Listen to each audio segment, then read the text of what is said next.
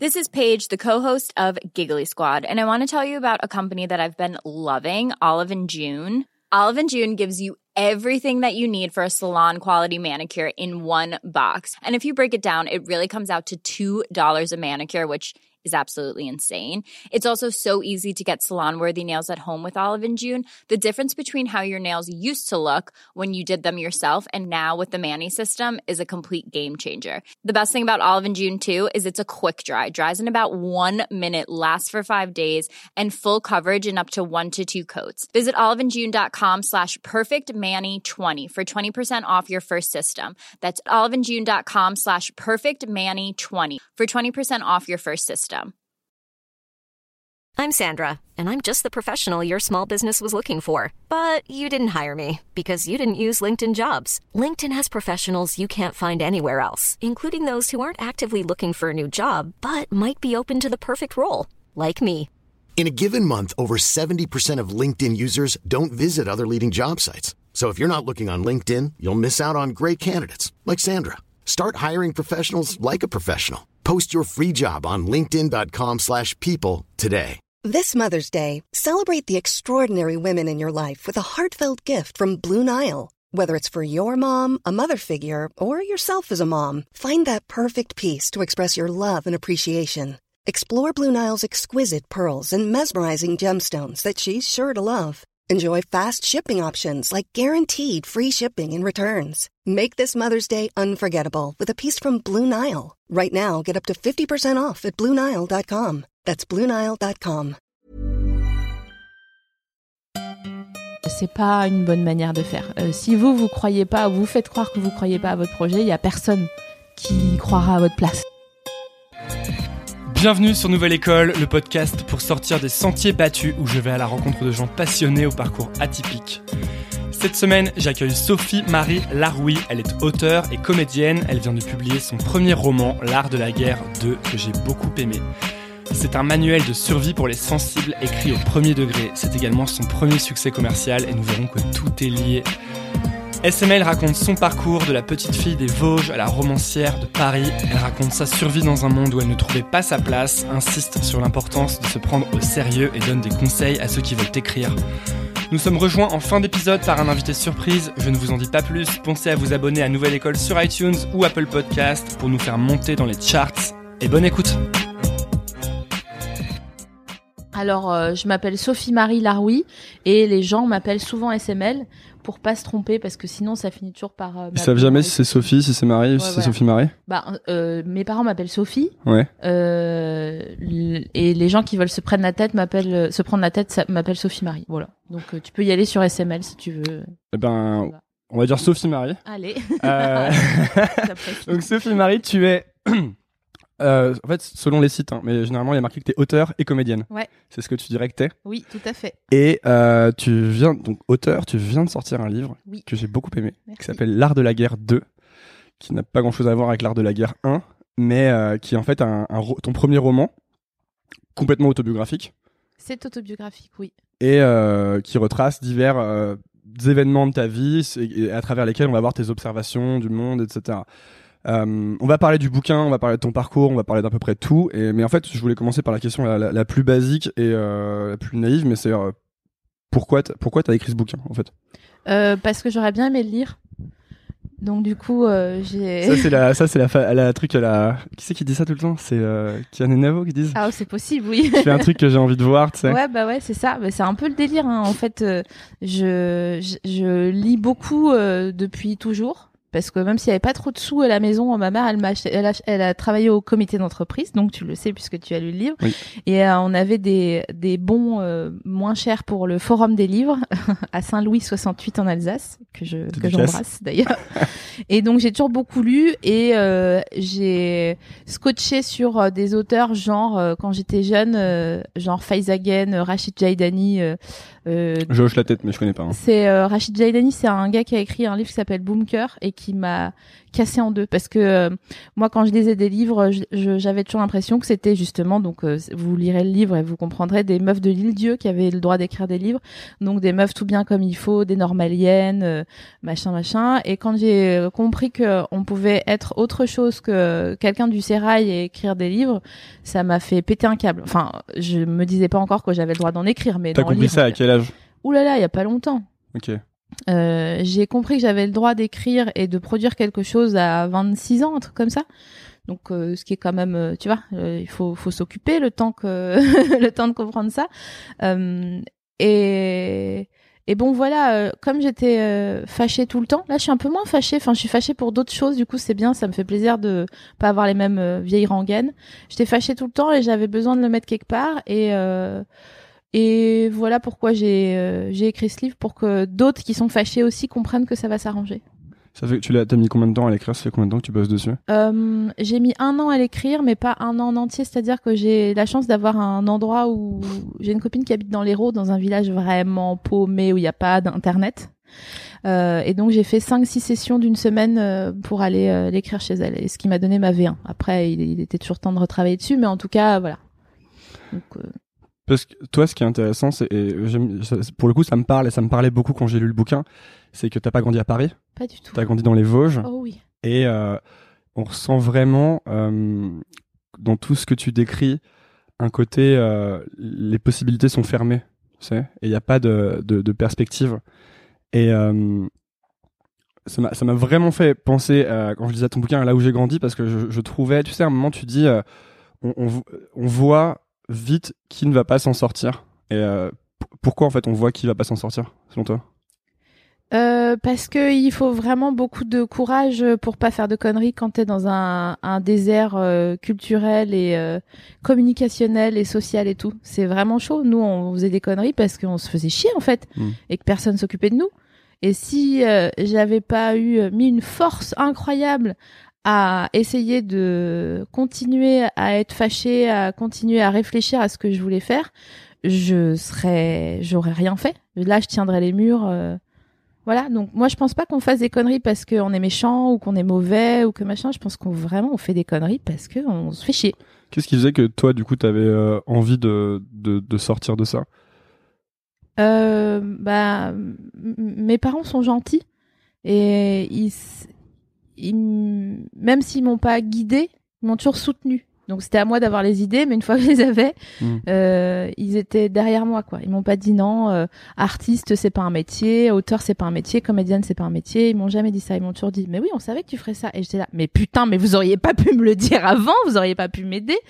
Donc bref ça c'est un un autre sujet, mais j'avais envie de, de voir autre chose, tu vois. Je comprenais que j'avais des incapacités euh, intellectuelles. euh, euh, Des de- incapacités Ouais, genre il y a des choses que je ne savais pas faire. Euh, Comme quoi, par exemple ben, tenir un débat, euh, avoir une, une idée précise et la défendre, euh, des choses comme ça, tu vois, ou savoir comment m'y prendre pour m'en sortir, justement. nous, dans dans ces milieux-là, attention, je fais pas de misérabilisme, hein, je suis vraiment Mhm. très contente et voilà, mais on n'a pas, on, on est en survie, on n'a pas le temps de réfléchir. Comme dis dans le livre, c'est des trucs de duc de réfléchir, tu vois. Et nous, on, on, était juste, ok, comment je fais pour arriver à demain, pour euh, payer euh, ma pitance et euh, et voilà, et pas tomber dans une relation nocive. En gros, c'était les trois gros points de réflexion, quoi. Donc ça va pas loin dans le dans le l'accomplissement personnel. À cette époque-là, t'é- t'écrivais déjà? T'as déjà t'as commencé à écrire quand t'étais petite ou... Oui, j'ai toujours écrit en fait, euh, euh, mais sans vraiment le conscientiser, tu vois. Parce qu'encore une fois, on était en survie, mes parents m'ont jamais poussé à le faire, ils me laissaient faire. Donc euh, d'ailleurs, j'ai tout brûlé. Ah bon? Mhm. Mais brûlé littéralement? Brûlé littéralement, ouais. Toutes Pour- les photos, j'ai 7 ans de blanc. Parce que un jour, euh, j'ai enfin, je sais pas, j'étais folle, j'étais en dépression. T'avais quel âge? Euh, une vingtaine d'années, un truc comme ça, 20, 23, 24.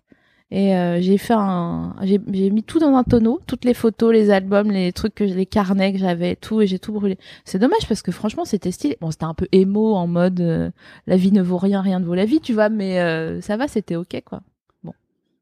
Mais par contre, j'ai euh, auto-édité un recueil de poésie quand j'avais, euh, ouais, pareil, 20 ans, un truc comme ça, euh, qui est quelque part là d'ailleurs. C'est tellement premier Doug, mais c'est vraiment genre, où es-tu mon marin, quoi, tu vois, vraiment, c'est chaud. Mais euh, oui, j'ai toujours eu envie de faire ça et quand j'avais auto-édité ce truc-là, euh, j'étais en furie parce que je me disais, waouh, je suis à mon, pour moi, j'étais à mon max, tu vois, de reconnaissance et de d'accomplissement. Donc euh, là maintenant, t'imagines comment je suis saucée, mon gars. Parce que là, ton livre, il marche bien. Ouais. Tu me disais tout à l'heure, quand je suis arrivé, ça fait du bien d'avoir un truc qui marche. Exact. Je disais ça parce que juste avant qu'on sorte le livre, il faut savoir que mon éditeur, il est chambé, c'est le meilleur euh, dans ce qu'il fait. Euh, il est à la fois très intelligent, très euh, comment on appelle ça? Je fais le geste, mais du coup on est en audio, donc on voit pas. Euh, Tu, tu fais un geste de la main qui pousse. pudique, enfin je sais pas comment dire, Pudique. euh, discret, tu vois, euh, et très sensible et tout. Donc bref, je je- je- j'en arrête là parce qu'il va il va écouter puis il va juste faire une tête de de hérisson qui fait genre bon c'est bon ça va on s'en fout. Mais euh, il m'a dit juste avant qu'on sorte le livre, euh, tu sais si si ça marche pas, euh, faut pas que tu le prennes pour toi, c'est pas grave, ça c'est pas les livres qui sont les meilleurs qui marchent forcément, etc. Et j'étais surprise qu'il me dise ça parce que en fait on en avait jamais parlé, mais je lui ai dit mais moi j'ai l'habitude de faire des trucs chambés euh, que dont tout le monde se fout, donc euh, ça me choquera pas outre mesure si il y a 200 personnes qui qui sont au courant que j'ai fait ça et tout, ça sera juste normal pour moi. Donc c'est vraiment la première fois que je fais quelque chose qui marche, mais c'est de ma faute. Je t'explique. Je- J'espère. C'est la première fois aussi que je fais quelque chose au premier degré. Euh, parce qu'il y a, il y a pour moi euh, dans mon état d'esprit un- une sorte d'auto-sabotage, c'est-à-dire une sorte de pudeur qui fait que à chaque fois que j'ai entrepris un truc, depuis Mademoiselle jusqu'à Vanessa, en passant par Canal, en passant par mon spectacle, les films dans lesquels j'ai joué, etc., je me suis toujours dit, pas, putain, c'est chambé, euh, je suis trop contente, je fais ça, je me suis toujours dit, ouais, ça va, c'est cool, c'est marrant, mais on s'en fout, tu vois. J'ai le sentiment que tu, as, que tu faisais toujours un peu des trucs euh, pour rigoler. Enfin, le, côté pour rigoler, c'est ça? Exactement, c'est et je ça va, on rigole, c'est marrant, tu vois. Mais euh, du coup, euh, tu vois, ça donne envie à personne de Est-ce que c'est une façon de, de désamorcer la peur potentielle que ça marche pas ou Bah, que ce soit mal reçu? De ouf. C'est sûr que c'est ça, je l'analyse maintenant comme ça avec le recul. Donc si vous êtes dans ce cas-là, vous qui écoutez, euh, c'est pas une bonne manière de faire. Euh, si vous vous croyez pas, vous faites croire que vous croyez pas à votre projet, il y a personne qui croira à votre place. Donc euh, mettez-y toute votre énergie, saoulez les gens avec ça s'il faut. C'est c'est pas grave, ils oublieront. Ce qu'ils retiendront, c'est que c'est cool et que c'est joli et que ça qu'on en parle quoi. Mais est-ce que aussi, peut-être, est-ce que pour arriver là, faut pas aussi avoir fait plein d'essais et trouver justement ce truc qui te donne envie? Je sais que moi, là, j'ai le euh, nouvelle école, par exemple, je, c'est vraiment le truc où je, suis- je suis tellement content que je vais en parler à tout le monde et que si je rencontre quelqu'un au bar à côté de moi qui me dit tu fais quoi, je dis bah tiens donne-moi ton téléphone et je t'abonne et voilà quoi. Et ça, c'est, c'est la première fois de ma vie quasiment. Non, je faisais ça quand j'étais ado, que je faisais de la musique, tu vois. Mais il y a eu plein de trucs que j'ai fait entre temps où j'avais pas spécialement envie d'en, parler et peut-être que c'est aussi de, de trouver le bon truc, tu vois. Euh, et, pour ça, t'es obligé d'avoir tous les essais d'avant. En fait, je j'ai pas la réponse à cette question parce que j'ai vraiment envie que les gens perdent pas de temps. Parce Ouais. que je considère que le temps que moi. T'as le sentiment d'avoir perdu du temps, toi? Alors, il était nécessaire. C'est comme un gâteau, tu vois. T'as beau avoir euh, toute la meilleure farine, les meilleurs œufs, si tu le cuis pas, bon, ben, c'est juste de la farine et des œufs. Il fallait que ça soit au four pendant le temps de gestation. Et j'aurais pas eu des choses à raconter si j'avais pas lousé euh, euh, et vécu ce que j'ai à vivre, même dans les, les endroits les plus sombres et tout. Mais quand même, euh, c'est cool de se prendre un peu au sérieux parfois. Euh, ça veut pas dire euh, se prendre au sérieux, mais faire les choses sérieusement, quoi, et pas abandonner au motif que c'est difficile ou que tu reçois un- une réponse négative ou je sais pas. euh, voilà, je pense que il y a eu des moments où t'as eu, tu t'es dit, euh, j'arrête de faire des choses créatives parce que ça marche pas et que... une fois, il y a deux ans, je crois, et j'étais au téléphone avec Navi, ma BFF. T'as David qui est donc ta pote de chez Mademoiselle avec qui tu fais le podcast L'émission où vous parlez de, de cul, quoi. de cul, ouais, Voilà. et de relations amoureuses. Euh, j'étais au téléphone avec elle et j'avais, euh, j'en pouvais plus en fait. Euh, je lui ai dit, je fais, j'essaye encore un truc et si ça marche pas, euh, c'est c'est c'est mort. Je j'arrête. Mais c'était quoi si ça marche pas? Eh ben, c'était le livre. Ah non, le projet c'était le livre. Ah oui, le projet, D'accord. Mais c'était quoi si ça marchait Bah, pas c'est ça le problème, c'est que Vraiment, quand tu savais pas. Quand t'as connu la, la vie de bohème, après c'est difficile de de faire autre chose. Déjà, je suis pas foutue de rester à une réunion euh, plus de 20 minutes, donc euh, t'imagines si j'avais dû euh, euh, me, me lever. Et je dis ça en fait maintenant. Avant, je le disais pas parce que je trouvais que c'était un peu condescendant pour les gens qui ont un CDI ou tu vois des horaires et tout. Mais en fait, je pense que les gens qui qui ont des horaires, pour la plupart, ils sont contents d'en avoir. Donc du coup, j'arrête de culpabiliser à dire non non, mais moi je ça m'intéresse pas. C'est pas du tout condescendant. Ce que je dis, c'est que moi, mon rythme, il est pas celui-là. Je suis pas une je suis pas une machine de guerre à pouvoir bosser tous les jours. euh, euh, de ne, avec des horaires précis et tout. Parfois, ça m'arrive de me, me réveiller et d'avoir une idée à 4 heures du mat et je suis dépendante de ça. C'est-à-dire qu'il faut que je me lève pour l'écrire. Mais par contre, après, je dors le matin, tu vois. Hmm. Voilà. Donc, T'es un peu en train de me dire que euh, le, le livre c'était le projet euh, Hit or Miss quoi. C'est le, le- ce qui t'a un peu sauvé la life, Ouais. c'est ça Ouais.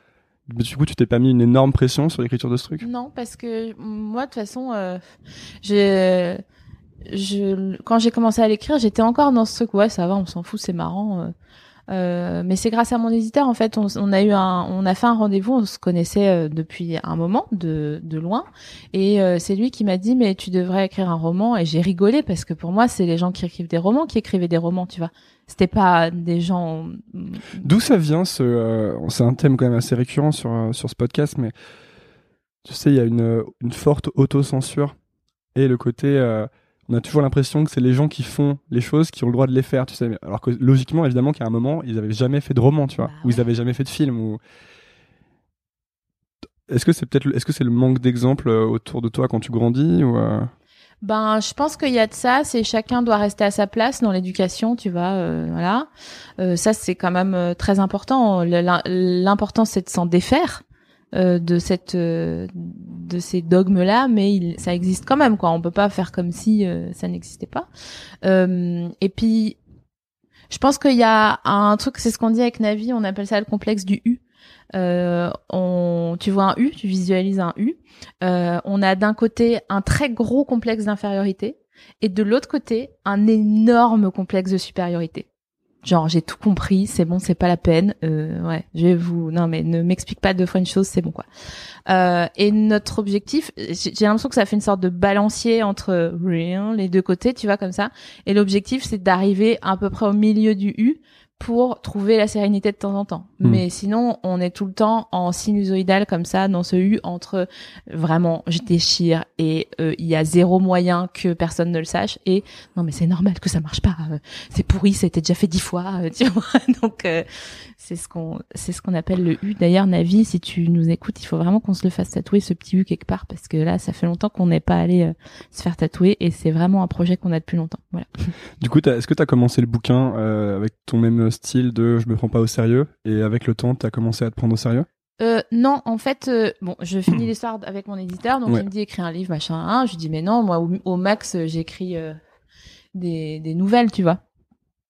Enfin, au max, ce que je faisais sur mon blog Marie Martin Jackson, j'avais essayé, j'avais fait une série de cinq nouvelles et mais ça m'avait, j'avais vu Jésus. Enfin, tu vois, euh, c'est la première fois que je je, je m'autorisais à faire de la fiction comme ça, euh, brute quoi. Euh, et en fait, ça avait bien été reçu. Et donc lui, il m'a dit non, non, t'es capable d'écrire un roman. C'est juste des nouvelles à la suite, un roman en fait. Donc à la base, c'est pour ça que en fait, dans le dans le livre, j'ai essayé que les chapitres euh, soient au maximum indépendants les uns des autres, qu'on puisse les lire euh, comme ça, quoi. euh, hein. Euh, et puis euh, après, il, ça, ce qui m'a motivé, c'est qu'il m'a dit mais tu sais que t'as le droit de parler de Johnny Hallyday dans ton livre. Et comme je suis vraiment fan de Johnny au premier degré, euh, ça m'a calmée. Et euh, je me souviens, j'étais à une, euh, une terrasse dans le 13e quand j'ai écrit le premier chapitre, qui est aujourd'hui le deuxième chapitre. Euh, et je me rendais compte que j'avais des choses à dire et que c'était agréable de les mettre quelque part et de triturer euh, ce que j'ai longtemps ressenti euh, et que, enfin comment dire moi j'ai souvent le cafard là moins maintenant mais j'avais souvent le cafard tout le temps et j'avais besoin que ça s'arrête tu vois J'avais quoi, donc 32 ans et demi quand j'ai commencé le livre. Ça fait long aussi pour avoir le cafard euh, tout le temps comme ça, pour aucune raison, euh, machin, alors que tout va bien, tu vois.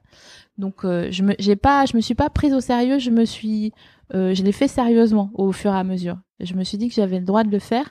Et encore une fois, moi, je pensais pas qu'il allait marcher ce livre. Je me disais juste, c'est, je le fais pour mes potes, je le fais pour moi et fin. Ça, c'est pour le coup, c'est sûrement une, une bonne méthode, le faire pour ses potes aussi. Parce que c'est toujours ta première audience, quoi. De ouf. Mm. Et d'ailleurs, là, sur euh, Instagram, je fais souvent des, des lives. Et hum, parfois on, dit, enfin, on discute vraiment de tout et de rien avec euh, les gens qui, qui, qui regardent les lives. D'ailleurs, je les salue. Euh, et euh, l'autre jour, je me suis dit que ça serait cool de faire des... Si les gens avaient des questions, d'écriture, de trucs, de pouvoir leur filer un coup de main, tu vois, sans que ça s'appelle masterclass ou je sais pas hmm. quoi. Hein. Et du coup, on parlait d'écriture. Et ce que je disais, c'est que... Parce qu'il y a des, des gens qui me disaient, putain, j'ai lu ton livre, ça m'a trop donné envie d'écrire et tout machin. Et donc, euh, j'essayais de donner mes, mes petits trucs, tu vois. Hein. Donc, la première chose, c'est d'écrire pour quelqu'un. Enfin, en direction de quelqu'un ou de voilà. Toi, quand t'écris, t'as quelqu'un en tête. Toujours. Ça, tu, tu changes de personne ou ouais? Ouais, c'est une personne ou un groupe de personnes et euh, ça m'aide en fait de savoir euh, euh, de d'imaginer la personne en train de lire et dire hmm, putain c'est stylé de dire est-ce que ça ça va la faire marrer? Ça ça va l'émouvoir de ouf ok je pense que ça vient aussi du stand-up ça parce que sur scène on ben voilà, quand on écrit et que t'es tout seul comme un connard euh, chez toi, en déjà faire marrer ton pote, c'est ça. voilà, c'est ça. Et euh, de voir euh, ce que ça donne sur scène, ça donne une bonne perspective, quoi. Donc dans le livre, c'est pareil, et c'est pour ça aussi que euh, on, on m'a dit que j'avais une écriture très orale. Du coup, je pense que ça vient aussi de la scène, et c'est pour ça que j'ai fait l'audio-livre parce que je me suis dit, oh, mais attends, mais du coup, mais peut-être que les gens qui aiment pas lire, euh, ça les intéressera d'écouter et c'est la même histoire, mais juste euh, c'est euh, moins abrupt quoi que de se poser euh, devant un livre mm. qui est parfois un peu austère quoi comme. Comme nouvelle école, disons, tu peux l'écouter en faisant la cuisine, le ménage, en courant. De ouf. Et ça c'est trop bien. Moi je suis fan des livres audio. Les gens allez checker les livres audio. Ah non mais c'est trop bien. En plus Audible ils ont des bonnes offres. Euh, qui sont pas pire chers euh, si tu es consommateur. Je crois que c'est 10 balles par mois le l'abonnement et le premier mois gratuit. Limité, c'est ça euh, Ouais, voilà, c'est limité. Donc c'est stylé, tu vois. parce que moi je les achète tous un par un et ça me ruine. Ah bah mais non. Ah oui, je savais pas qu'on pouvait faire ça. je, vais être ta comptable. ça j'ai dépensé des, des, trop trop cher quoi sur Audible. Genre là je commence limite à être en mode je vais aller sur The Pirate Bay et tout. J'ai pas dit ça. je n'ai pas dit ça. Attends, attends, mais continue parce que ça, ça m'intéresse. Tu avais commencé à te lancer dans des, des, des petits tips euh, d'écriture là. Oui. Tu disais un, écrire pour quelqu'un. Un, écrire pour quelqu'un. Deux, il y a vraiment un phénomène qui est universel, c'est que quand tu commences à écrire, t'as une main sur ton stylo et ce que ce que j'appelle l'autre main dans le moteur, c'est-à-dire que tu te branles un peu en écrivant, tu vois. Tu t'es là, genre c'est très empoulé, il y a des hmm. adverbes, des participes présents pour aucune raison et tout. Et ça, c'est un truc que j'ai appris. Euh, je l'ai pas sorti de mon chapeau, j'ai appris à, à l'EJ euh, quand j'ai fait l'école de journalisme à Lille. Et euh, quand on mettait un parti présent ou un adverbe, vraiment, ils étaient capables de nous balancer nos bureaux euh, par la fenêtre, quoi. Donc il faut que ça soit toujours au plus simple, au plus proche. Si moi je dis ça, mais je passe ma vie à faire des métaphores et des images, donc euh, c'est un peu. Mais j'ai appris à faire pour qu'il n'y ait pas que moi qui le comprenne, parce que sinon, enfin, ça sert à rien, quoi. Tu vois, si t'écris pour toi tout seul, ta bonne mine, quoi, à la fin. Donc ne pas se branler en écrivant, aller au plus simple et ne pas faire des trucs trop cryptiques euh, j'ai un type que j'ai lu qui dit euh, écrire pour des enfants de 6 ans. Exactement. Bah, c'est ça. C'est on n'est pas de Genali en fait, donc euh, faut pas. Euh, Pourquoi Genali Parce que c'était très. Elle avait fait un feat avec Orelsan, à ma grande surprise. Incroyable. Oh l'album d'Orelsan. Ouais. non mais. bonne mère quoi. Franchement, bonne mère, quel chef-d'œuvre, c'est incroyable. D'ailleurs, non. J'ai lâché une petite larmichette sur la dernière chanson. Ah non, mais c'est incroyable. Ce que je peux dire, c'est que j'adorerais qu'il y ait un package entre mon livre et euh, l'album d'Orelsan. Ouais. Ça, je serais hyper fière. Là, vraiment. Euh, Ce serait le, le, paroxysme. De quoi. ouf. Franchement, je m'en balèque d'avoir un concours si euh, je fais un package, mon livre et l'album d'Aurel. Ok, bah tu, tu lui mettras un petit mot, passe sur Nouvelle École en passant. Grave. Euh, J'allais te dire un truc, tout à l'heure tu me disais, euh, tu sais, j'ai passé euh, 30 ans à avoir le cafard. Mhm. Moi, quand je lisais ton bouquin, je me disais, vraiment, euh, on sent que tu as, beaucoup observé. Mm. la, la, la vie, quoi. En fait, c'est un bouquin d'observation, c'est un bouquin de description. Tu décris cette, euh, cette dame qui tient le, le bar tabac et euh, qui, euh, qui fait la gueule comme quelqu'un qui aimerait qu'on lui demande comment ça va, sauf qu'elle fait tellement la gueule depuis toujours que plus personne lui demande. Et en fait, dans tout le bouquin, c'est des observations comme ça. Et est-ce que le cafard, finalement, n'est pas le, le, revers de la médaille, quoi? Le fait d'avoir le cerveau qui tellement mouline tout le temps que forcément, il mouline pas toujours que sur des bonnes choses. Ben, c'est ma mère qui dit heureux les simples d'esprit. Enfin, c'est pas elle hein, qui l'a inventé. Je crois que c'est Ronsard ou je sais pas, un gars comme ça. C'est pas Sinsemilia, ça Mais euh, c'est vrai, hein, il y, a, il y a un truc. Enfin, moi, j'ai quand même du mal de le croire euh, parce que je me dis, les gens qui arrivent pas à réfléchir, j'en parle beaucoup avec ma psy en ce moment, euh, les gens qui arrivent pas à réfléchir, ils doivent se sentir bloqués en eux-mêmes. Bloqués euh, Et me ça- que tu l'aies fait et que c'est pas été moi qui.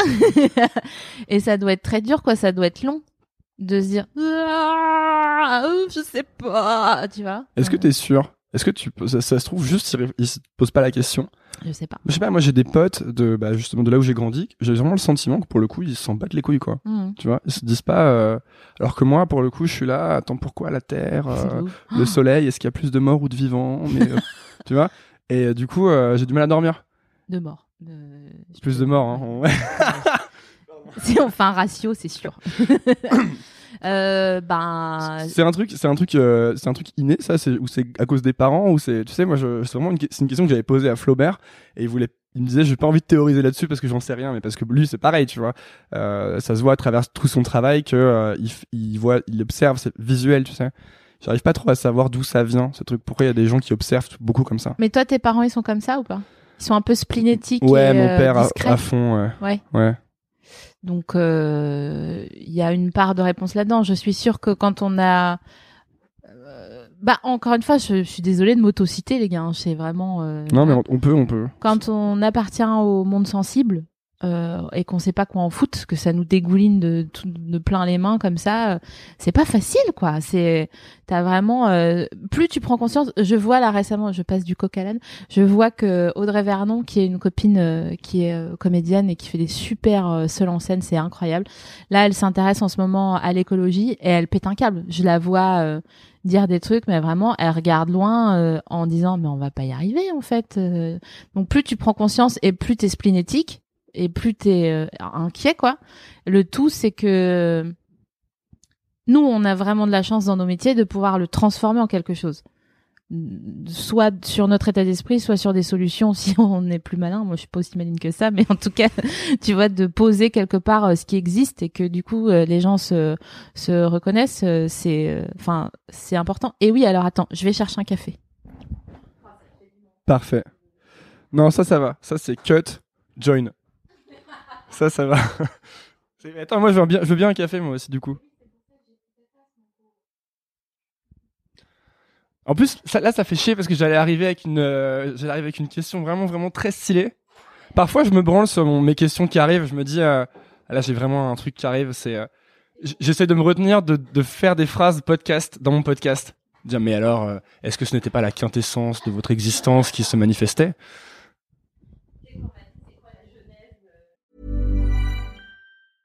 I'm Sandra, and I'm just the professional your small business was looking for. But you didn't hire me because you didn't use LinkedIn jobs. LinkedIn has professionals you can't find anywhere else, including those who aren't actively looking for a new job but might be open to the perfect role, like me.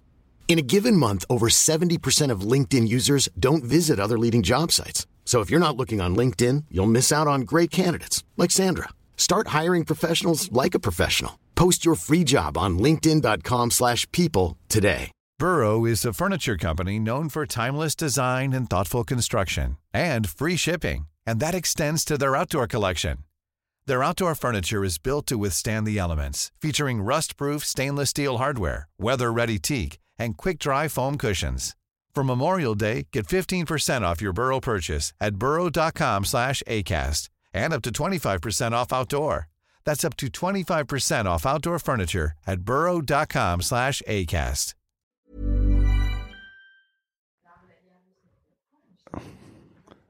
Chaque fois que les gens disent euh, passer du coca à l'âne, j'ai l'impression qu'ils vont dire passer du coca light. Ouais, c'est clair. Ça, c'est parce qu'on a été mal appris. oui, donc, ta, ta Oula. Les voisins s'engueulent. Les- non, les, les voisins sont des enfants. Les voisins sont des Ils enfants. sont mignons. Je les embrasse. Maxime et Lucas. Dédicace. C'est le podcast dédicace. Qu'est-ce qu'on disait? Bah, c'est toi qui avais une question quintessence. Putain, tu Oui, oublié. tu dis le monde des sensibles. Ouais. Est-ce qu'il n'y a pas une première étape là-dedans qui est de se reconnaître du monde des sensibles, de s'accepter du monde des sensibles et de ne pas se dire je suis pas euh, normal parce que je suis, tu sais, tu vois ce que je veux dire ou pas? Oui, c'est sûr. Est-ce que toi tu t'es dit rapidement ah bah je suis quelqu'un de sensible, euh, je vais devoir faire quelque chose avec ça, m'exprimer, ou est-ce que tu t'es dit pendant assez longtemps euh, je suis euh, bizarre, euh, dépressive, je réfléchis, enfin tu vois ce que je veux dire? Euh, si tu veux, euh, encore une fois, à cause du fait que euh, on, quand j'étais ado et enfant, je vivais dans un endroit où la réflexion n'avait pas lieu d'être. J'aurais adoré être Daria ou m'identifier à Daria ou tu vois euh, toutes ces meufs cheloues, chamées là, mais qui pour qui le chelouisme est une plus-value. Euh, c'était pas du tout ça, donc du coup, juste, euh, je fronçais les sourcils, euh, j'écoutais Lunatique et en gros, j'étais, je volais dans les sacs et, et dans les magasins et je me disais genre, vas-y, je m'en bats les couilles là, tu vois. Non, c'est venu plus tard de me dire, ah, en fait, je, C'est venu quand? Hmm, il y a pas très longtemps hein, finalement. Peut-être il y a, ouais, je dirais il y a 3-4 ans quand j'ai rencontré mon gars. Hmm. Et euh, oui, bah, je connaissais un peu son travail, mais pas tant que ça finalement. Et c'est cool que j'ai découvert à ce moment-là, parce que je me suis dit, mais c'est chambé, c'est ça, ça existe. C'est c'est un, un garçon qui me ressemble et du coup à, qui j'ai le droit de dire, bah là, je sais pas, je suis un peu, euh, je suis bleu dedans, tu vois. Je, je sens que j'ai l'intérieur bleu, euh, bleu marine, un peu euh, pas. Ouais, parfois j'avais l'impression que. Bon, bah, attention, euh, tu peux me gifler à un moment donné hein, si tu trou- trouves ça trop loin. J'avais l'impression d'avoir euh, que à la place de mon sang, il y avait Madame Rêve de Bachoum qui coulait, tu vois. Tu vois? Madame Rêve, tu vois un peu comme si t'as la grippe, un peu comme ça. Ok. Euh, donc ça, c'était agréable de l'accepter. Donc oui, il faut l'accepter. Après, le travers dans lequel on peut tomber, c'est d'en jouer, tu vois. C'est de dire non, mais moi, Je suis sensible. ouais, je suis différente. Non, je suis comme tout le monde. Enfin, il y a aucun. euh, Il y a, je sais plus qui qui m'a dit euh, après avoir lu mon livre, mais c'est pas toi. Non, je crois pas que ce soit. Euh, ça te fait pas chier que y ait des gens qui te disent ah je vis la même chose? Ça te fait pas chier de pas être singulière? Mais mon Dieu, mais non. Enfin, au contraire, ça me fait trop plaisir de me sentir euh, euh, dans une euh, dans une masse euh, fourmillante, tu vois. Pour moi, c'est ça la foi, c'est l'énergie de plein de personnes tournées en un même point. Et le même point, c'est nous, c'est l'humain, c'est la sensibilité et c'est la vie, quoi, tu vois. Punchline. Là. Allez. Et, ah, en fait, il y a un autre truc, c'est euh, si on lit ton bouquin, euh, si je me fie à peu près au, plus ou moins aux dates, euh, dans, au début de ta vingtaine, t'enchaînes plus ou moins les jobs euh, un peu ingrats, que ce soit hôtesse de caisse ou euh, et t'as l'air de, tu sais, tu dis toujours dans le livre, euh, j'essaie de trouver, euh, enfin pas du sens, mais à quoi, qu'est-ce que je dois faire en fait. Qu'est-ce qui a un moment, qu'est-ce qui a permis à un moment que tu sortes de là où t'habitais et que tu viennes à Paris? C'est un gars, un gars que j'ai rencontré en 2006. Euh, euh, on s'est rencontrés sur Skyblog la, la- la base. et euh, C'est bien parce que c'est vraiment un épisode nostalgique là. où on, met les références, etc. Et euh, lui, il, il voulait, il était en fac d'histoire et il savait qu'il voulait écrire ou devenir journaliste ou faire quelque chose autour de ça. Et euh, il m'a dit, mais moi, je vais faire le concours de l'ESJ. Euh, et je savais pas ce que c'était déjà de base. Et puis surtout, il m'a dit, mais tu devrais le faire aussi. Enfin, il m'a vraiment euh, motivé à le faire. Et euh, à l'époque, je louais des voitures à l'aéroport de Balmulhouse. Et j'ai donc envoyé une lettre de motivation euh, à l'UEJ. Moi, je voulais aller à l'UEJ Radio à Montpellier. Euh, et la, la meuf m'a rappelé, euh, qui faisait les admissions. Elle m'a dit ah oui, on a bien aimé votre lettre de motivation, mais il faut qu'on, je vous fais un petit quiz au téléphone de d'actu pour voir si vous quel niveau vous avez. Et vraiment, elle m'a posé des questions euh, genre sur les FARC, tu vois. Et j'étais là genre de quoi? Mais je sais même pas de quoi vous parlez. J'étais tellement vexée. C'était horrible. C'était horrible parce que je me disais, mais en fait, vous devriez me laisser ma chance, mais je comprends que vous ne puissiez pas le faire. Mais moi, je travaille 12 heures par jour, donc je peux pas euh, rentrer chez moi et euh, être Hemingway à lire Le Monde, euh, tu vois, dans mon Chesterfield. Ça n'existe pas. Je rentre chez moi, je mange des croustibates et je vais me coucher. Ça, c'est aussi une grosse partie du problème. C'est, euh, t'en, t'en parlais tout à l'heure, tu disais, c'est les ducs qui ont le temps de réfléchir. Et il y a un côté, je trouve, qui est très très hypocrite. euh, Enfin, pour le coup, je m'en suis rendu compte parce que moi, j'étais comme ça, je pense avant. Je pense que j'étais vraiment, surtout quand euh, j'ai fini par, euh, finalement, au bout d'un moment, j'ai fini par avoir mes grandes écoles, etc. J'étais un très, ouais, non, mais si on veut s'en sortir, on s'en sort. Il suffit de sortir les doigts, etc. Et plus récemment, je complètement viré de bord là-dessus. Et en fait, je, je trouve que c'est ultra hypocrite de, de, de dire que soit les gens sont des fainéants, que soit, tu vois, alors qu'en fait, c'est c'est juste, on n'a pas les mêmes chances. Moi, moi, je sais que j'ai grandi dans un village euh, et, et un truc qui ressemble pas mal à ce que Mhm. tu décris. Mais il y avait une différence gigantesque avec tous mes potes. C'était que moi, j'avais de la famille à Paris. Et du coup, il y avait un tunnel de possibilités qui était toujours ouvert. Et je savais que ça existait. Eux, ils savaient pas que ça existait. Du coup, leur champ des possibles, ils s'arrêtaient au, à la ville avec l'usine, toute la ville bossait. Et comment tu veux que ces types-là, euh, mais même, ils peuvent même pas le vouloir? Parce que c'est impossible, tu vois. J'ai des frissons et je, je suis en carchial là, vraiment. euh, c'est, euh, ça me rend ouf. C'est pour ça que euh, quand, euh, attention, ça va devenir politique. C'est pour ça que quand notre gouvernement euh, dit, dit genre euh, les chômeurs avec leur euh, leur euh, euh, allocation, ils partent en vacances. Vraiment, Ouais, mais ça, je suis d'accord c'est mais bande de fils de chiens de la casse. Est-ce que vous savez ce que c'est? Est-ce que vous savez ce que c'est de, vi- de vivre avec 700 balles à 3 par mois? Non. Alors vraiment, mais je te jure, hein, ça me, je, me politise euh, instinctivement, mais sans vraiment savoir trop comment l'utiliser. Encore, j'espère que ça viendra. Je te dirai la prochaine fois qu'on se voit. Mais vraiment, ça, me- ça me rend ouf en fait. Euh, Personne n'est fainéant. Les gens, ils ont juste pas les armes pour comprendre ce qu'ils ont envie de faire. C'est pas avec euh, un conseiller, un conseiller d'orientation en troisième ou euh, de toute façon te dit d'aller faire, euh, d'aller fabriquer des toilettes en plastique oui, ou enfin. ça. Moi, mais moi, je sais qu'au au collège, en troisième, peut-être que c'était au lycée, il y a un moment où j'étais pas très bon parce que je faisais rien. Et il y a des conseillers d'orientation qui m'ont montré les trucs de l'ONICEP avec les cinq couleurs. Ils te disent choisis Ouais, une ouais. couleur pour ta vie, quoi. Tu veux bleu, orange. Est-ce que tu veux faire du, aller bosser chez Jardiland ou, euh, ou euh, tu vois. Et moi, je- je- j'ai pas- dit oui parce qu'en fait, je savais au fond de moi, même si j'y je j'y réfléchissais pas à l'époque, je savais qu'il y avait des possibilités. Et du coup, je refusais ce truc, un peu comme, euh, enfin, tu sais, comme tu parlais tout à l'heure du, du fait que tu toujours un sentiment de supériorité un peu. Ouais. C'est bon quoi. Je vais là, je Ouais. m'en sors pas, mais je vais m'en sortir, c'est sûr. Mais les autres, ils peuvent pas faire ça. Enfin, si t'as pas ce, c'est, pas du tout une question de compétence ou de, c'est une, une question de, de, de, de perspective en fait. Alors, quelles sont tes perspectives? Est-ce qu'elles sont ouvertes? Est-ce qu'elles sont larges ou est-ce qu'elles sont restreintes? Ouais. Et, et c'est ça le, le vrai boulot à faire. Ah, C'est pour ça que je trouve que ça défonce ton livre. Bim, compliment, tac, j'enchaîne.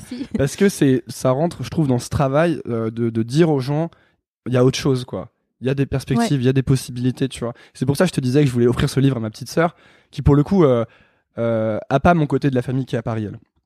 Ça veut pas dire qu'elle sait pas qu'elle peut faire des choses, mais enfin, tu vois, euh, je, je pense qu'il faut vraiment que les gens puissent, euh, qu'on puisse aider les gens, à, tu sais, à les à savoir qu'ils peuvent faire des choses. Et c'est pas en leur disant vous êtes des gros branleurs. euh, Mais non, mais Attendez, vous les gars, vous touchez le RSA. euh, qui est- Tu vois, je veux dire. T'es pas large avec un RSA. Ouais, c'est ça. c'est pas comme si avec le RSA, tu te la coulais douce, quoi. Mais Et puis surtout, plus t'es, moins t'as de moyens, plus tu dépenses ta thune dans des trucs de merde Ouais. qui sont faits pour les gens comme toi qui ont pas de thune. Enfin, tu Genre une Senseo. Je suis je- hallucinée de voir le nombre de gens dans ma famille qui sont vraiment pas très riches et qui changent de Senseo tous les ans. Je suis là genre, mais les gars, ça ne sert à rien, putain. C'est vraiment un cercle vicieux de consommation euh, pour être tout bien comme tout le monde et avoir l'impression d'être dans une organisation clanique. Donc d'avoir sa machine qui est posée dans la cuisine, donc de montrer une certaine idée de richesse à l'intérieur de chez toi quand euh, des amis Ouais, viennent. mais parce que quand, quand c'est tout ce que t'as dans un sens, enfin, tu vois, il y a forcément un Mais moment où tu. Je suis tout à fait d'accord. C'est juste que je critique pas le. Enfin, mes parents sont les premiers à avoir à acheter tous les trucs. Certes, monsieur. À avoir tous les les appareils de chez Aldi, la raclette, la pierrade, les machins. Tu vas tous les trucs. Enfin, tous les les les, les signes qui montrent concrètement que tu possèdes quelque chose.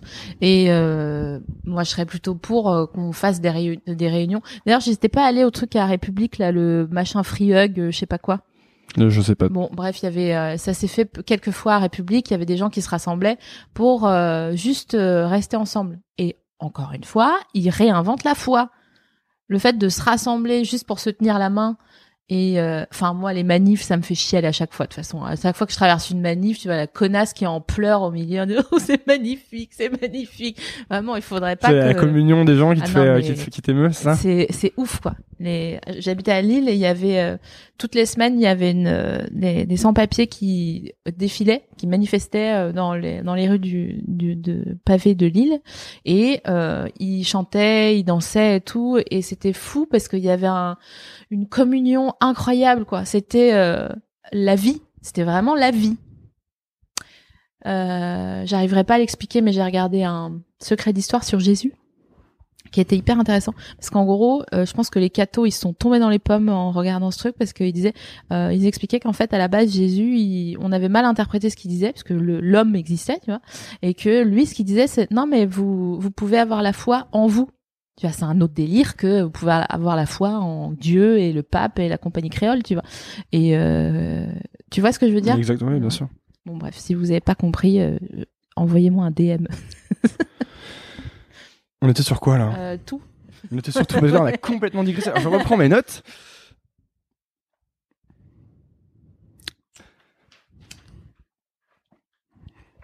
Maintenant que tu as sorti le bouquin, en fait non, c'est pas exactement ça. On a, parlé de comment tu es plus ou moins sorti de euh, Ouais. là où t'étais, que t'es arrivé à Paris. Bon, il y a pas mal de chapitres dans l'air dans ton bouquin qui sont marrants, qui parlent de ça, notamment un où t'es en boîte, euh, un où t'es avec un plan cul, tous ces trucs de gens qui arrivent à Paris, je trouve. Et euh, quand t'arrives à Paris, tu dis, tu devrais avoir le droit d'avoir un ami imaginaire, tu sais.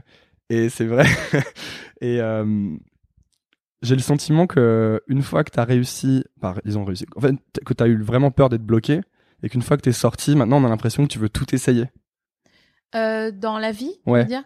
Euh, Ouais, c'est pas faux. Tu sais, t'as, tu fais, t'as joué dans des films, t'as fait du stand-up. Ouais, mais ça j'avais commencé avant de comprendre. Mais là, maintenant que je le conscientise, c'est vrai que j'ai envie de déjà j'ai envie de défendre mes pères, et c'est un- une grosse avancée pour moi de de comprendre que j'ai envie de m'investir pour euh, les autres en en m'utilisant moi. Voilà, en gros. Ça veut dire quoi ça? En, en fait, ce que je veux dire, c'est que euh, je veux que le livre il marche, mais pas pour moi.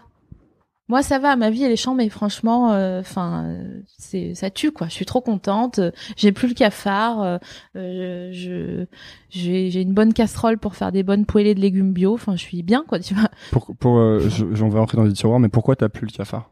Ben parce que j'ai fait la paix. Je fais la paix avec le fait que parfois ça peut arriver et que ça sera forcément transformé grâce à mon métier en quelque chose qui pourra faire rire ou pleurer ou servir à, à quelqu'un. Donc du coup, c'est vraiment une chance incroyable. Moi, j'ai trouvé le yum kum kum là, tu vois, j'ai trouvé le trésor ultime pour moi de en ayant euh, conscientisé, conscientisé ça. Mais ce que je veux faire aujourd'hui, c'est, tu vois là, euh, donc euh, j'ai pour celles, celles qui ne savent pas, j'ai sorti un court métrage qui est issu d'un chapitre, donc le fameux chapitre des plans cul. Euh, j'ai vraiment bataillé auprès de ma maison d'édition pour qu'on puisse le faire. Euh, j'ai eu de l'aide précieuse de plein de gens, euh, Navo, Tom Evrard qui l'a réalisé, Raphaël Kindy qui était en, en, en prod, enfin c'était une, manne de bonne volonté et de gens doués d'ailleurs. Et euh, donc on a sorti ce court métrage qui a bien marché. Moi je pensais vraiment que je ferais 5000 vues sur ce truc et euh, on est à 60 000, un truc comme ça, donc je suis vraiment trop contente. Et là aujourd'hui j'ai envie de, de concrétiser euh, toute cette sensibilité euh, par le biais d'autres courts métrages. Euh, donc c'est-à-dire de pas forcément un long métrage, j'ai pas tellement de de velléité. Si ça se si ça s'avère qu'il y a quelque chose qui me plaît, oui, je le ferai, mais pour l'instant, je veux vraiment rester avec les miens, donc dans l'embarras des cœurs, des, cœurs- des cœurs qui battent, et faire d'autres courts-métrages pour les montrer et euh, euh, que ça soit joli et que les gens se disent pendant 10 minutes, ah, c'est cool en fait. En fait, ça va. C'est quoi la partie que tu préfères? C'est écrire, c'est jouer, c'est. Oh là là, c'est difficile ça. C'est vrai? C'est vraiment 50-50. hein. C'est vrai? Ah ouais, de ouf. J'aime tout en fait. Le seul truc que j'aime pas, c'est les corrections. T'aimes bien le premier jet, c'est ça? Ouais, je suis un enfant du premier jet. Comment tu comment tu Titre. bosses? Tu m'as bah, tu m'as expliqué que pour écrire tu tu pars t'isoler. Mm. tu fais quoi? Tu vas pas du tout sur internet, du coup tu écris toute la journée, ça se passe Ouais. comment? En fait, c'est comme ça que j'ai réussi à intégrer le SJ. Donc, je- on revient, on fait un saut en Yes. arrière. Quand cette meuf m'a posé des questions, j'étais trop vexée. J'ai rassemblé tout mon courage et mon énergie. J'étais tellement vexée que j'ai demandé à mon boss de me virer, de me faire un licenciement pour pouvoir avoir le chômage. Bon, maintenant il y a prescription, donc on se fera pas ennuyer par euh, par le pôle emploi, mais euh, j'ai réussi à le convaincre. Il l'a fait. Je me suis enfermée chez moi pendant deux mois. J'ai fait des fiches de tout Donc il y, a quand même un côté chez toi où, où tu te laisses pas abattre, quoi. Parce qu'à chaque fois qu'il y a un truc euh, nul qui t'arrive, on a l'impression que ça te donne encore plus envie. Euh, Oui, c'est vrai, mais pour ça, il a fallu que je me laisse abattre. C'est-à-dire que j'ai fait une grosse dépression euh, quand j'avais encore une fois une vingtaine d'années. hein. C'est là le nœud du le nœud du problème. Et j'étais vraiment. Pourquoi euh, c'est ce que ce moment-là, c'était le nœud du problème? Bah, je pense que c'est quand on devient adulte et qu'on se rend compte qu'on est, on sera pas la, la fille de ses parents toute sa vie et qu'on pourra pas juste lever les yeux au ciel et euh, attendre euh, qu'on dise à table. tu vois, il va falloir euh, qu'on se prenne en main, qu'on décide, qu'on fasse des choix d'adulte, qu'on j'avais écrit un article il y a longtemps, je fais des digressions. J'avais écrit un article il y a longtemps. Je travaillais pour euh, Adopte un mec, je faisais le lab, le, donc je m'occupais du contenu éditorial du lab. Et J'avais un- écrit un article sur la sodomie où je disais que quand tu quand t'es en dans quand tu te fais sodomiser ou que tu sodomises quelqu'un, t'es plus la fille de tes parents. T'es en mode t'es tout seul sur terre quoi. Donc c'est toi et personne d'autre qui décide, qui décide de tout pour que ça se passe bien ou que t'es mal. Et je trouve que la vie c'est un peu la même chose en fait. Et donc je pense que c'est pour ça que c'est à une, à une vingtaine d'années que j'ai fait une dépression. Je me suis rendu compte que ça allait être ma sodo à moi quoi tu vois. Donc ça peut être vraiment soit l'enfer sur terre, soit vraiment chambé. Tu vois donc euh, donc voilà, je suis restée, euh, je dirais un an où j'ai arrêté de manger. Euh, j'étais parano, j'étais persuadée que les gens voulaient me droguer et donc je suis restée chez moi. Je buvais un verre de lait tous les deux jours histoire de pas clamser et je faisais des pompes contre mon mur en écoutant Noir Désir parce que j'étais trop fâchée. Des visages, des figures. Ouais, c'est ça. C'était l'énorme ambiance à la Ah, maison. putain. Et j'ai repeint ma chambre en orange. Pour te dire vraiment comme ça allait pas très fort. Tes Euh, parents, ils, ils se disent quoi à ce moment-là? Bah, ils- encore une fois, ils faisaient comme ils pouvaient, hein, Ouais. euh, tu vois. Mhm. Euh, oh, ils s'excusent aujourd'hui de pas avoir vu la- l'ampleur du problème, mais j'ai, je, c'est pas grave. Finalement, t'es plus formé par les gens de ton âge que par tes parents, je trouve. euh, Mhm. Surtout maintenant qu'il y a Internet. Grave. Le tout, c'est d'avoir de bonnes fréquentations, parce que encore une fois, cette histoire de clan là, on se, on s'organise toujours en clan à partir de de l'adolescence pour nous, mais c'est plutôt de l'enfance maintenant, puisque tout est tout arrive plus vite. Euh, le tout, c'est de trouver ton clan et que ton clan soit de bon augure, tu vois, parce que tu peux vraiment, il y a, tu peux te tromper de sortie d'autoroute, vraiment. euh, si tu veux appartenir à un clan et que c'est pas le bon, et que t'as pas le caractère encore assez formé pour euh, dire non non mais c'est vraiment une mauvaise idée de prendre du LSD alors que on est au bord d'un lac seul et que euh, on boit d'alcool en même temps tu vois. Vécu? Non pas du tout. J'ai jamais pris de drogue. Je me suis fait droguer mais j'ai jamais pris de drogue. Bah ouais mon gars tu crois quoi? C'est pas Tu t'es fait droguer? Eh oui. Épisode euh, épisode GHB bah ouais c'est c'est ça hein, c'est le dur hein, c'est la vraie vie enfin je veux dire euh, c'est terrible mais Mais moi, je, je suis vraiment. euh, en fait, euh, je me rends compte de ma naïveté. bah tant parce mieux. que, genre, tous les mois, je tombe des nues. Mhm. J'entends des trucs et je fais quoi? Et. euh, Bon bah voilà là encore une fois par exemple tu vois c'est j'avais personne m'avait jamais dit je me suis fait droguer tu vois Ouais, non, c'est chaud. Pourquoi t'écoutes pas transfert il, doit, il doit bien y avoir. j'ai pas encore tout écouté Non, mais je sais même pas en plus, mais c'est bien le, c'est bien l'endroit où on pourrait. ouais Oui, donc euh, bon, euh, voilà. Euh, donc, euh, il- d'ailleurs, il existe aujourd'hui, je crois. Je sais pas si c'est un hoax ou pas. Je me suis jamais renseignée parce que j'ai, je suis tellement encore, j'ai tellement de mal à, à dédramatiser euh, la drogue. Je suis vraiment drogophobe. hein. C'est terrible. Dès que quelqu'un me fait une c'est à blague, cause de ça? Tiens, euh, tiens ton verre, euh, j'ai mis un peu de GHB dedans. Vraiment, je suis là, je palpite, je Pas pleure. euh, et j'ai engueulé un, un barman, un copain, euh, euh, il y a deux mois, en lui disant mais espèce de tarba, va, tu crois quoi? Tu crois que c'est marrant? Ça te fait rire en fait? Et il était là oh pardon. Et c'était un, un gars un gentil comme tout et tout. Il disait pardon c'était une blague. Je dis mais sérieux mais tu vaux mieux que ça. T'en as d'autres des blagues non? Enfin c'est vraiment pas drôle. Bref je sais pas si c'est un hoax ou pas mais je sais qu'il y a un, un vernis qui existe où tu peux mettre ton doigt dans le verre et si euh, si- s'il y a quelque chose À, de quel- à suspect, quel point c'est euh, à quel point c'est répandu ce truc là Enfin, à quel point c'est fréquent quoi? Ben, hum, je peux pas, je peux parler que de mon Ouais. expérience, mais en tout cas, euh, ça l'est. Euh, malheureusement, euh, parce que il y a des gens qui considèrent que ils ont pas envie de, de draguer au point d'arriver à leur fin. Enfin, tu vois ce que je veux dire? C'est ouf. C'est ce que j'avais fait un sketch là-dessus. Je pense que je vais l'intégrer dans mon deuxième spectacle. Je disais franchement, euh, les, euh, bon, je parlais plutôt du des agressions sexuelles, mais je, dis- je, je faisais un, un parallèle aussi avec la, le GHB. C'est franchement, a- arrêtez de nous violer, quoi. Demandez, sérieux, quand on voit des fois les, les gens qu'on s'est tapés, peut-être il y a moyen sur un malentendu. Donc, euh, c'est pas la peine. Ah, Ah. on a un invité surprise. Je vais lui ouvrir. Oui. On allait parler de de la fin. Franchement. Ah Ouais, on est ouais, on était là. Alors, oui, c'est mieux. Que dis Ouais, donc là tu manges. C'est le podcast le plus professionnel euh, de la terre. C'est euh, Bah non, mais tu sais, ça me fait penser à la photo là avec euh, Brassens, Brel et euh, machin qui fument comme des pompiers. euh. c'est à peu près ça. Ouais. C'est à peu près la même scène. Ah oui, parce que euh, on a que Marc Le qui même nous genre de a- grandeur. qui nous a rejoint avec Oui. des. Bon, bonjour Kemar. Ça tu peux leur. tu- Bonjour à Nouvelle École, comment ça va? J'espère que vous allez bien. Euh, vous connaissez le jingle La Nouvelle École Putain, Bruno de Fun Radio quoi. Exactement. Bruno te fait doubler ton salaire. Mon dieu, je sais plus du tout où on en était.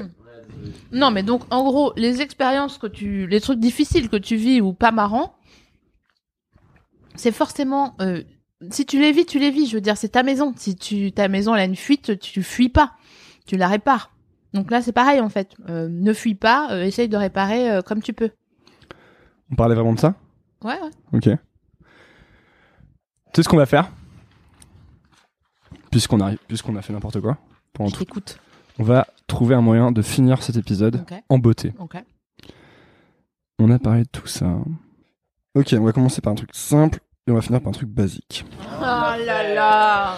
Ouais, C'est une machine de guerre. Tu sais, tout à l'heure, je te disais, euh, je te disais euh, maintenant que t'es- tu commences à faire plein de trucs, on a l'impression que tu as envie de tout faire. Est-ce que des fois, tu as, peur de t'éparpiller? Non, c'est fait là. c'est déjà fait. Déjà éparpillé, tu veux dire? Ouais, Avant? Ouais. Ok. Oui, oui. Comme je faisais les trucs pour rigoler, je faisais tout ce que j'ai envie de faire pour rigoler. Là, maintenant, j'essaye de, de commencer un truc et de le finir. Et de me donner les moyens de le finir. Euh, ça vient aussi avec euh, l'assise du, du, de, d'avoir travaillé beaucoup pour rien. Donc là, maintenant, quand je commence un truc, je me dis non, non, mais attends. Euh, pourquoi ça veut dire quoi travailler pour rien? Ben parce que euh, tu vois, je commençais des projets, je les finissais pas ou je les faisais à moitié.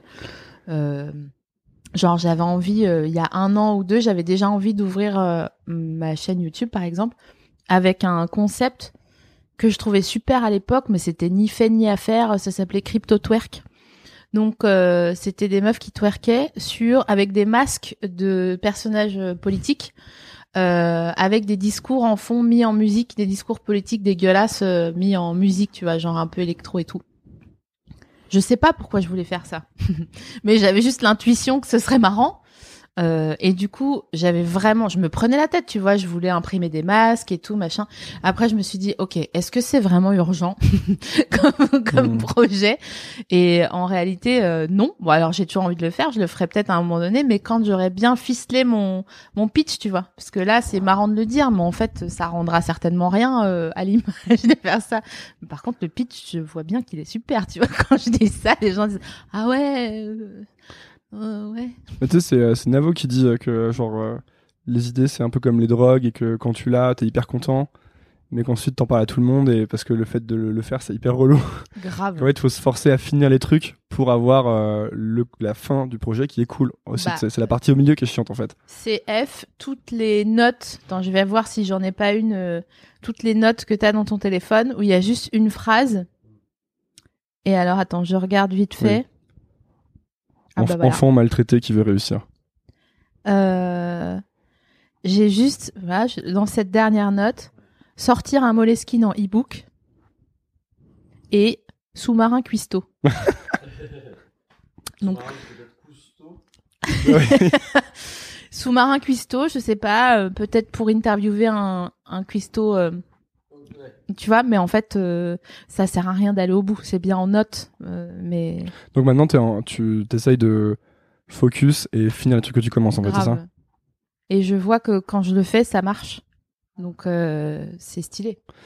Là, et pour, euh, bah, pour finir, tout à l'heure, tu m'as dit euh, qu'à un moment, j'ai sorti des, des nouvelles, c'est ça Ouais. Et pour moi, c'était euh, le- le- l'apogée, quoi. Je me disais, euh, je suis allé aussi, aussi loin que je pouvais aller, quoi. Je peux pas aller plus loin que ça. Bah maintenant, évidemment, tu as largement dépassé tout ça. Et euh, qu'est-ce que c'est quoi, du coup, le prochain truc que tu as envie de faire qui te paraît être le, la limite de la limite, tu vois Ah putain, c'est une bonne question. Je sais même pas en fait. Euh... Saint Graal. Quel est- Hein C'est ça que tu veux dire Qu'est-ce que. Une sorte d'ascension d'Everest Exactement. Ah, il est fort, putain. Euh, je crois que euh, j'ose pas me l'avouer, mais en effet, euh, continuer à, à faire un- ce roman en vidéo, je crois que ça me plairait. Si tu pouvais faire plus de chapitres, Ouais, si tu pouvais faire bien, un Kiss Kiss Bank Bank, mais que t'as dit que t'avais peur que personne participe. De ouf. Bon, on participera. hein. Mais ça me fait trop. Nouvelle peur. école participera. Tous les gens qui écoutent. On est cinq. Non, mais pour moi, tu vois, euh, je sais pas si t'as suivi l'épisode euh, du, je sais plus si c'est sur quelle plateforme, mais il y a Patrick Beau qui a fait, donc Axolot qui a fait un, qui a lancé un, un Ulule ou un Tipeee ou un Bang. Je fais comme à la télé, j'en cite trois pour pas avoir de problème, tu sais. Euh, et qui a, a atteint genre 400% de son objectif en 24 heures. Mm. Et je suis là genre, waouh.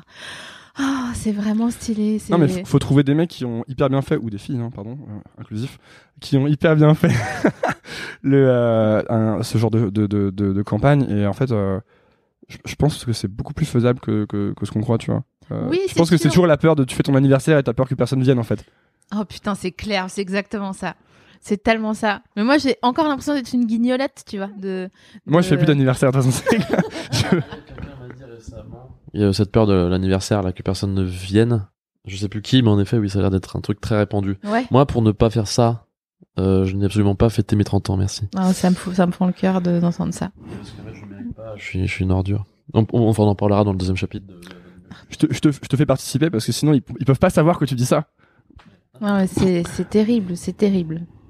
Terrible ce que tu dis là. Ça me fend le cœur, je te jure. hein, j'ai, euh, j'ai envie de te faire une blanquette. Euh, voilà. Ok, et alors, on va, je vais te poser la, la, la dernière question. Mhm. Question ultime. Attends, est-ce que c'est vraiment celle-là que je veux poser là? Oui. La ultima La pregunta? ultima pregunta, Ouais, qui sûr, est, euh, c'est euh, qu'est-ce que tu dirais à SML à 20 ans?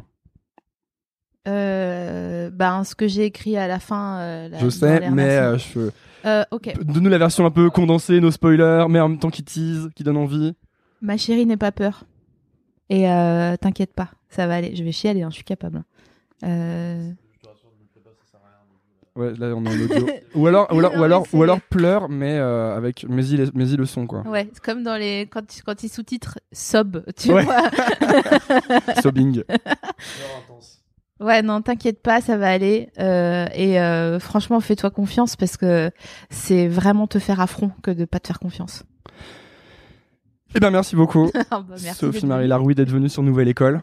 Euh, c'est cool. Où est-ce qu'on envoie euh, les gens qui s'intéressent à toi ou qui s'intéressent à ton livre? Donc ton livre, je rappelle, c'est L'art de la guerre 2 aux éditions Flammarion. Flammarion. Et où est-ce qu'on envoie les gens qui s'intéressent à ce que tu fais ou qui veulent en savoir plus sur toi? Alors, euh, tu peux les envoyer. J'ai un site qui est chambé, euh, qui s'appelle sophiemarielaroui.fr. J'ai hésité avec .ru, mais c'était pas dispo. Point sale. J'ai un pote, il a fait une chaîne YouTube qui s'appelle Le Règlement. Et son, son site internet, c'est le règlement.sale. J'adore. Ça, c'est- C'est drôle. Ouais, parce que c'est point sale, je pense, tu vois. Je les laisse discuter. Oui, mais euh, en fait, Désolé, hein, je, Non, non, mais je il- jette un il caillou dans, dans, dans la, dans la mare. non, mais en fait, en fait, il y a des, y a aussi des extensions. Par exemple, .com, c'est pas un pays, et euh, t'as aussi .biz, tu vois. Donc en fait, t'as plein de. Et donc, euh, sophie-marie-larouille.fr. Mon site ou ma chaîne YouTube euh, éponyme. Euh, et sinon, euh, vous pouvez vous procurer euh, le livre soit euh, sur les plateformes inhérentes ou chez votre petit libraire, ou alors en audio sur audible.fr. Et prenez un abonnement, ne faites pas l'erreur que Ouais, je fais de payer tous mes bouquins 25 euros. Et franchement, si vous avez pas de thunes, euh, je sais ce que c'est, donc euh, euh, envoyez-moi un DM sur Instagram. Je, franchement, on s'arrange. C'est, je préfère que vous le lisiez pas plutôt que, enfin, que vous plutôt que vous le lisiez pas. Je préfère qu'on s'arrange. Et ben voilà, c'est- tout est dit. Merci beaucoup. Avec plaisir. Merci d'avoir écouté. Si vous êtes encore là, déjà, bravo. Ensuite, c'est peut-être que l'épisode vous a plu. Si c'est le cas, je vous invite à laisser un avis sur iTunes ou Apple Podcast. C'est ce qui m'aide le plus à gagner en visibilité. Pour cela, rien de plus simple. Lancez iTunes de votre ordinateur ou Apple Podcast de votre iPhone. Cherchez Nouvelle École, allez dans la section Notes et Avis et laissez un avis. Vous pouvez choisir le nombre d'étoiles. 5 est de loin mon préféré. Merci de soutenir ce podcast et à lundi pour un nouvel épisode. Salut Imagine the softest sheets you've ever felt. Now imagine them getting even softer over time. That's what you'll feel with Bowl and Branch's organic cotton sheets. In a recent customer survey, 96% replied that Bowl and Branch sheets get softer with every wash. Start getting your best night's sleep in these sheets that get softer and softer for years to come. Try their sheets with a 30-night guarantee. Plus, get 15% off your first order at bowlandbranch.com. Code BUTTERY. Exclusions apply. See site for details. Even when we're on a budget, we still deserve nice things. Quince is a place to scoop up stunning high-end goods for 50 to 80% less than similar brands. They have buttery soft cashmere sweaters starting at $50, luxurious Italian leather bags, and so much more. Plus, Quince only works with factories that use safe, ethical, and responsible manufacturing. Get the high-end goods you'll love without the high price tag with Quince. Go to quince.com slash style for free shipping and 365-day returns. Imagine the softest sheets you've ever felt. Now imagine them getting even softer over time. That's what you'll feel with Bowl and Branch's organic cotton sheets. In a recent customer survey, 96% replied that Bowl and Branch sheets get softer with every wash. Start getting your best night's sleep in these sheets that get softer and softer for years to come. Try their sheets with a 30-night guarantee. Plus, get 15% off your first order at bowlandbranch.com. Code BUTTERY. Exclusions apply. See site for details.